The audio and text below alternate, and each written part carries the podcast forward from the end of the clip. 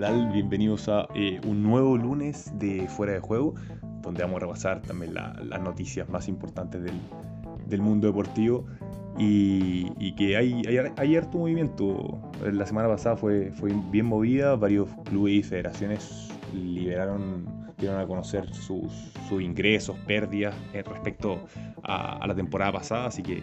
Eh, harta noticia. Pero vamos a partir de nuevo con eh, la Fórmula 1 que va a repetir el Gran Premio de, Portugal, lo, anunciaron la semana pasada, así que eh, se repite Portugal que volvió a, los grandes premios eh, después de 23 años, si no me equivoco, y va a ser la tercera carrera del calendario, que va a ser, si no me equivoco, en mayo.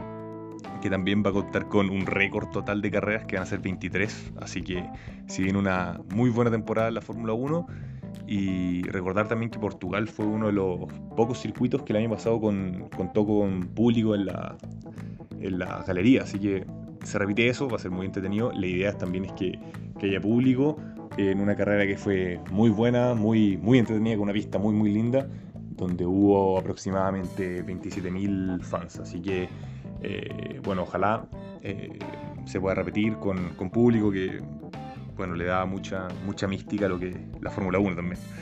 Eh, en tenis, a ver, el Roland Garros eh, va a volver a jugarse en primavera. El año pasado por coronavirus tuvo que mover el calendario, así que la directora del torneo anunció que se va a jugar eh, en primavera y con el mayor público posible. también informaron que debido al, al, coronavirus, a ver, el torneo en sí repartió un 30% menos en premio comparando 2019 con 2020. De hecho, Nadal, que ganó en las últimas ediciones, eh, el año pasado ganó 1.6 millones de, euros versus los 2.3 eh, millones que había ganado en 2019. Así que es un cambio bien importante en relación a los años donde se disputó, obviamente afectado por el contexto del coronavirus, donde eh, hubo muy poco público, eh, la inversión en televisión bajó muchísimo, así que eso obviamente afecta tanto eh, a fútbol, a, Fórmula 1, al tenis, a todos los rubros. El Manchester United, en otra noticia, ya pasándolo un poco a lo que es fútbol, dio a conocer sus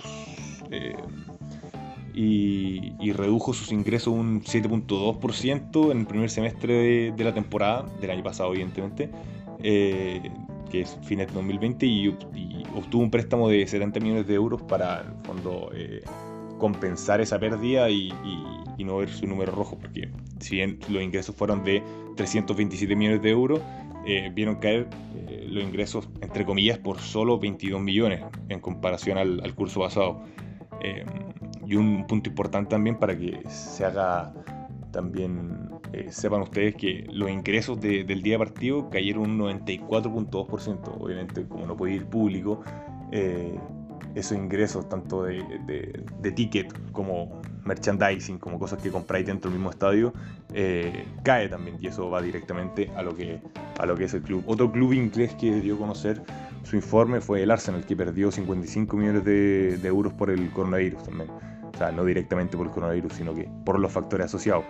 Eh, y las pérdidas se han incrementado un 76% en comparación con la temporada pasada. Los Gunners concluyeron con ingresos de casi 400 millones de euros, que es harto en una temporada marcada por la caída de un 35% en ingresos por, por, televisión.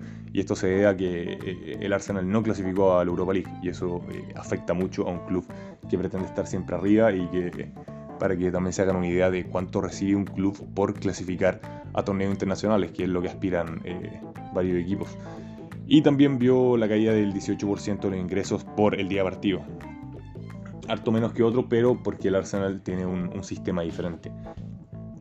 En, en básquetbol, la NBA eh, informaron que no va a volver a, disputar los playoffs en una burbuja, y así lo afirmó Adam Silver, que es el comisario de, la liga. Y aparte de eso, confirmó que no obligarán a los jugadores a, vacunarse contra el coronavirus. Esto igual se debe a que eh, prontamente eh, diferentes jugadores van a ser vacunados porque les va a tocar por, el sistema que, tiene Estados Unidos en, en temas de edad eh, así que por eso no va a obligar a vacunarlos contra el coronavirus. Y se prevé también una pérdida de, y pasando allá a, cifras, se, prevé una pérdida de, unos 1.200 millones de, de euros perdón, por disputar eh, los partidos sin público, que es una caída cercana al 40% de lo que recibe siempre eh, la liga y, los clubes, así que son pérdidas importantes para el, para el del, del básquetbol. Aquí una, una, noticia interesante es que, es como los clubes también eh, buscan hacer una relación buena con, con, su, con sus jugadores, que el Lyon, el Olympique de Lyon, el club francés, le bajó el sueldo a todos sus jugadores, tanto de los equipos eh, masculinos como femeninos, y obviamente los staff, el staff técnico, todo, todo lo que involucra el equipo, eh, pero compensó eso cambiándolo por acciones.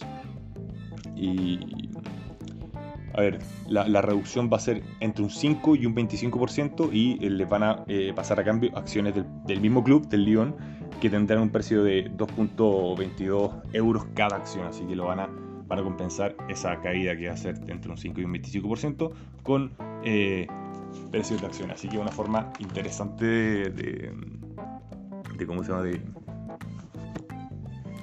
de no reducir ese, ese sueldo. En el fútbol, de nuevo, nuevamente vuelve el público para el, para el Betis. Eso sí, eh, va a abrir el estadio para los partidos de la, de la, filial que juega en la segunda B. Así que el, el estadio no, no, va a ser abierto todavía para el equipo, el, el primer equipo, sino que para, para, esta filial que juega en la segunda B.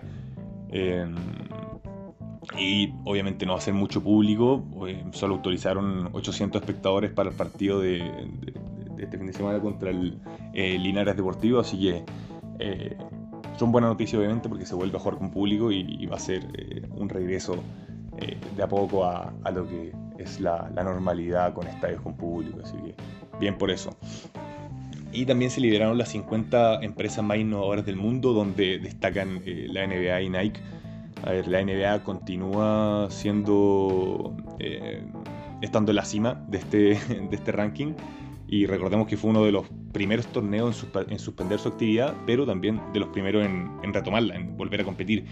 Y en un modelo eh, que fue de, este, de, la burbuja, de, totalmente aislado, que fue replicado por, por muchos otros torneos. Así que obviamente por eso se mantiene dentro de en, en, la cima del ranking. Y segundo, en segundo lugar está Nike, que aparte de aumentar un 83% su, su, venta online, que es muchísimo, eh, durante la pandemia dieron... A ver, Nike ofreció gratuitamente su aplicación de entrenamiento, que, que obviamente es pagada, que se llama Nike Training Club, lo que significó eh, que sus usuarios de la, de la, aplicación se triplicaran. Así que eh, bien por ellos, que fue una noticia bien, bien interesante sobre las 50 eh, empresas más innovadoras del mundo. Así que eh, eso, eso con la información de, la semana pasada fueron varias noticias, sobre todo con relacionadas al, mundo deportivo, con ingresos, pérdidas de diferentes clubes, pero también con buenas noticias de, que vuelve el público a, diferentes ligas, si bien no a, los partidos de alta convocatoria, pero sí eh, de a poco se vuelve. Y también de que la Fórmula 1 va a contar con un, gran premio que es que eh, Portugal, que fue muy muy entretenido el año pasado. Así que eso por hoy, eso por esta semana y nos escuchamos el próximo lunes.